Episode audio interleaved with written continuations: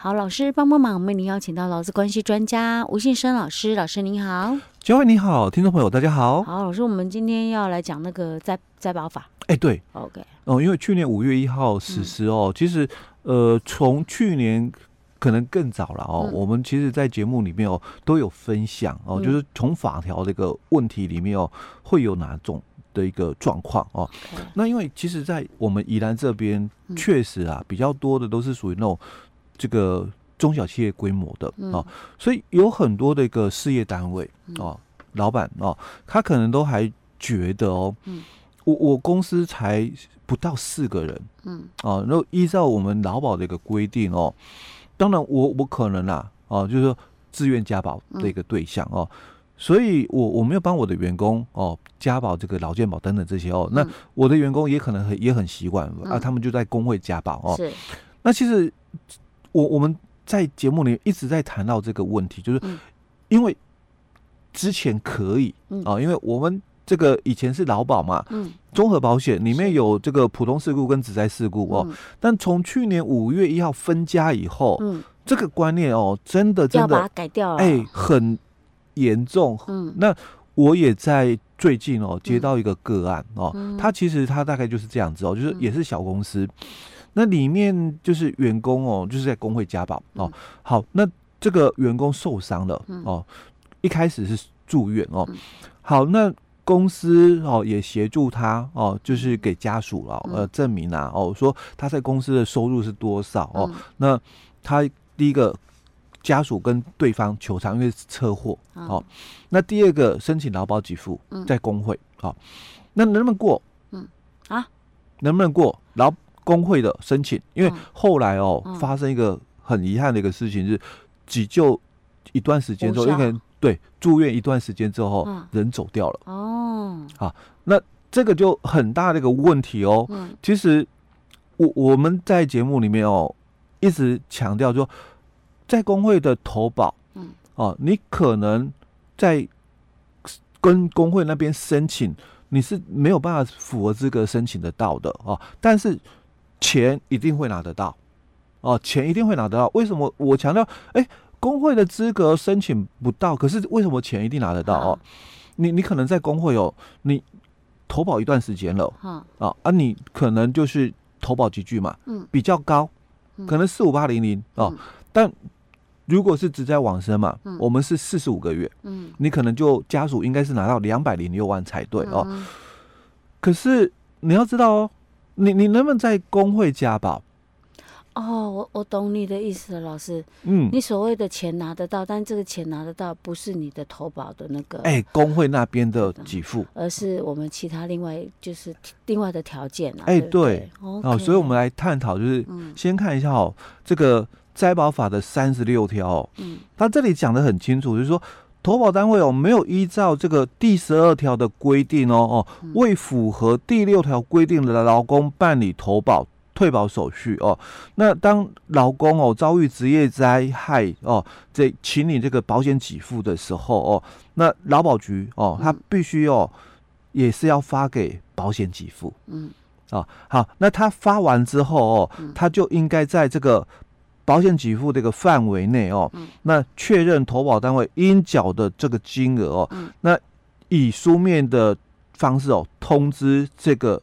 公司，嗯，哦限期缴纳啊，而公司已经缴纳这个保费之后哦，嗯、那他这个员工哦所请领的这个保险给付哦。那当然，雇主你可以抵充啦。嗯，劳基法五十九条这个规定这个给付。哎、哦，他、欸、这个在保法三十六条还算是对雇主还蛮好的，欸、有可以用补缴。哎，哎，补缴哦，友善哦，哦，对，就是，但是他的补缴哦，友善是讲说你们劳资之间的有一个问题。嗯，哦，你们劳资之间的问题说，说我我政府先帮你给了这笔钱。嗯哦。那之后嘛，你把保费交给我政府了嘛？哦，那原则上哦，我我允许你啊，哦，用劳基法五十九条的规定嘛，因为这个雇主可以抵充，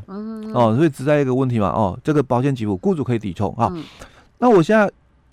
要再来谈的是，我们再看哦，刚刚讲说公司哦，未依照十二条的规定哦，好，那十二条的规定是什么哦？嗯，十二条的规定说，你如果如果你是符合第六条到第八条规定的劳工哦，那你的这个投保单位哦，那应该在本法实施的当日或劳工的这个到职哦、入会或到训的一个当日哦，列表通知哦劳保局哦来办理这个投保的一个手续哦。嗯，那但是依照第六条第三项。第三款公告的人哦，投保单位就应该在公告指定日期为他办理投保哦。好，那这个是第六条哦，他讲说六到八条的一个劳工哦，所以六到八条哦，我们就看六到七就好，因为六是员工，七是工会哦。哦啊，那八是讲说他是职训人员哦，参加那个职训的一个受训人员哦。好，那我们看第六条哦，他就提到说，当你有雇佣这个年满十五岁以以上的这个下列劳工哦，所以只有下限没有上限哦。嗯、哦，你六十六岁也可以啦哦，所以他讲下限哦，十五岁以上的劳工哦，那就要以他的雇主哦为投保单位哦来参加这个职灾保险哦。好，那第一个哦，我是受雇在领有职业的证照。啊，依法已办理登记，设有税税籍或者是经中央主管机关哦依法核发聘雇许可的一个雇主，大概可能哦蛮多的，像比如说呃自行开业的哦，比如说那个诊所啦，哦大概就符合这种的哦。好，那第二种依法哦不得参加公教人员保险之政府机关。哦，或行政法人或者公司立学校的受雇员工，嗯、哦，所以你可能是约聘人员，是哦，就不是公职的。哎，对对，嗯、哦，好，那再来哦，嗯，另外就是前款的一个规定哦，嗯、那于医疗基法哦规定哦，未满十五岁的一个受雇从事者哦，也适用之。好，嗯、那前项规定。所以只要啊，嗯，没有满或满的啦，嗯，哦，受雇从事工作的，嗯，都应该依照你的这个公司嘛，去参加职灾保险哦。啊，所以他等于也没下限呐，就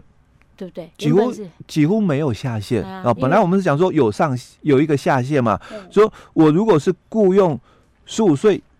以上的。老公嘛，嗯、那我就要帮他投保嘛，嗯、哦，那这里又讲说没有满十五，你也要帮他投保哦，嗯、所以基本上你看我们是不是大多数都是在公司，因为公司行号一定都有这个政府嘛，那边有登记，哎、欸，我有工商登记，对不对？嗯、好，那我是不是符合第六条的？是。好，那我们再来看哦，嗯、第七条的一个规定哦，再把第七条说。你是年满十五岁以上的下列劳工哦，那就以你的所属的团体哦为投保单位哦来参加本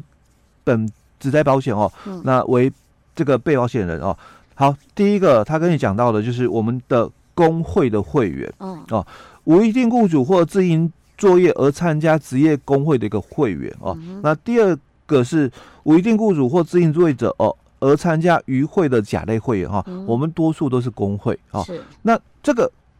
这个工会的部分哦，细则第七条哦也有提到了哦。他说，本法第七条所称无一定雇主的劳工，指的就是经常在三个月内哦受雇于非属本法第六条第一项各款规定的两个以上的雇主哦。嗯，那他的工作机会、工作时间、工作量、工作场所或者是工作报酬都不会。都不固定的，嗯，好，那什么叫做自营作业者？哦，他也有解释了，嗯，就是你独立从事劳动或记忆工作，获得报酬，而且没有雇佣有酬人员帮忙你一起工作，你自己做，没有请人，哦，哦，这一句比较容易理解，嗯嗯啊，那我们很多人都会，嗯，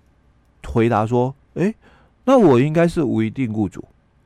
啊，因为我常常问哦，哦说你到底哦两个嘛？二选一，你是要无一定雇主或者自营作业者，嗯、二选一嘛，嗯，你才能够在职业工会啊加职灾保险，对，因为因为他讲的是这个哦，啊、二选一，啊、哦，好，那如果你选二哦，我我刚刚讲就刚刚我们后面讲自营作业者，嗯，好，比较没争议哦。我我自己做，没请人哦。那如果你选择是无一定雇主哦，哎，很多人都觉得我应该是无一定雇主，因为今天谁叫我，我就去做，哎，我就去做，哎，我应该无一定雇主哦。好，那我们刚刚一直在强调细则第七条讲的无一定雇主的定义，说你是经常在三个月内哦受雇于谁？受雇于非属本法第六条，可我们刚刚一直在讲本法第六条讲讲什么？今天是这一家公司哦，哦。找我去做两个礼拜，嗯，啊，或者是今天哦，另外一家 B 公司哦找我去做一个月临时工，嗯，好，那之后又另外一家 C 公司哦找我去做临时工五天，嗯，好，哎、欸，那这样子就我，我算不算无一定雇主？但这样不能算呢，因为他说非。本法第六条第一项的各款规定，可是他只要是公司，那就是属于第六条第一款的规定了，对嘛？因为我们都是受雇在领有职业证照嘛，嗯、或者是依法已办理登记、工商登记、嗯、工厂登记，对吧？嗯。那今天我我讲说，因为这一家公司找我去做临时的嘛，嗯、一个月嘛，那是不是在这个？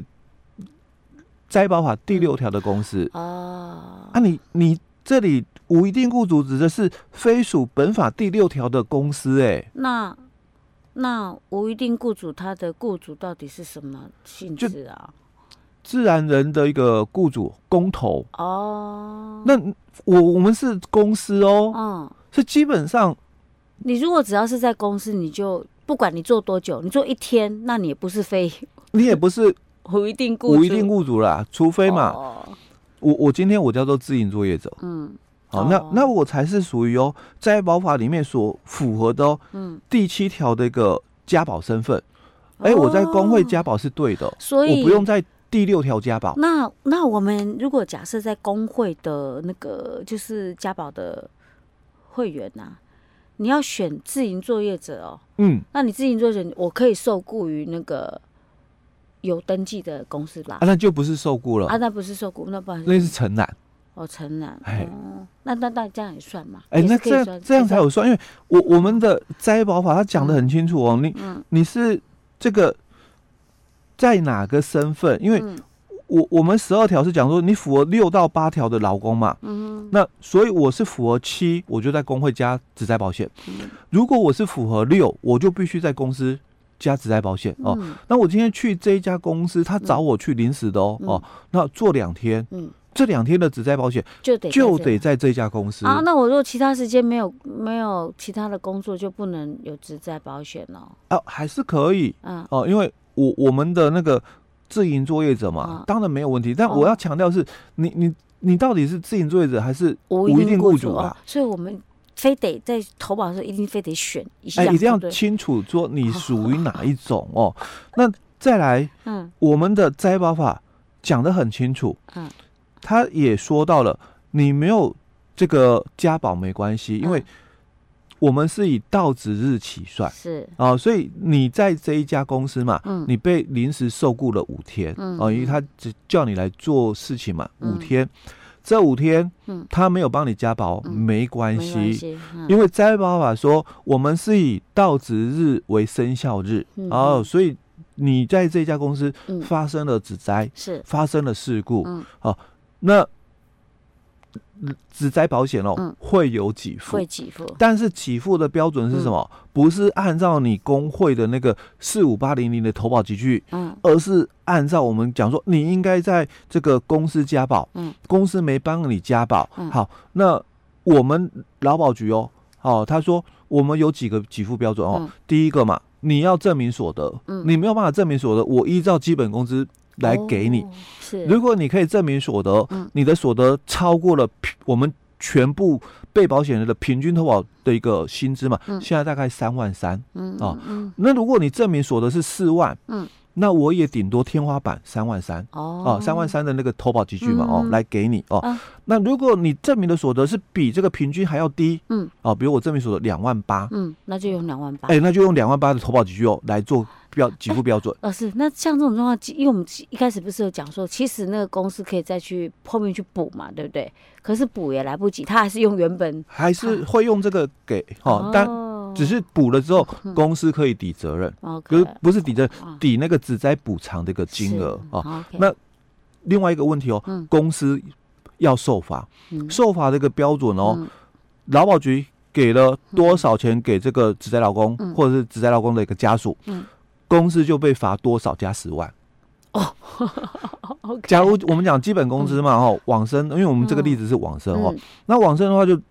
基本工资二六四零零四十五个月，嗯，哦，大概就一百一十几万，嗯，然后再加四万块罚金，哎，就差不多一百三十万的罚金了。OK。所以这个就是告诉我们不要投机取巧，嗯、因为他这样也有道理。不然我们一开始讲说，哎、啊，我可以事后补哦，那我都可以投机取巧反正如果没发生事情，我就可以不用不用再去追加，对不对？对对对。OK OK，了解。好了，所以我们今天讲到这儿。好。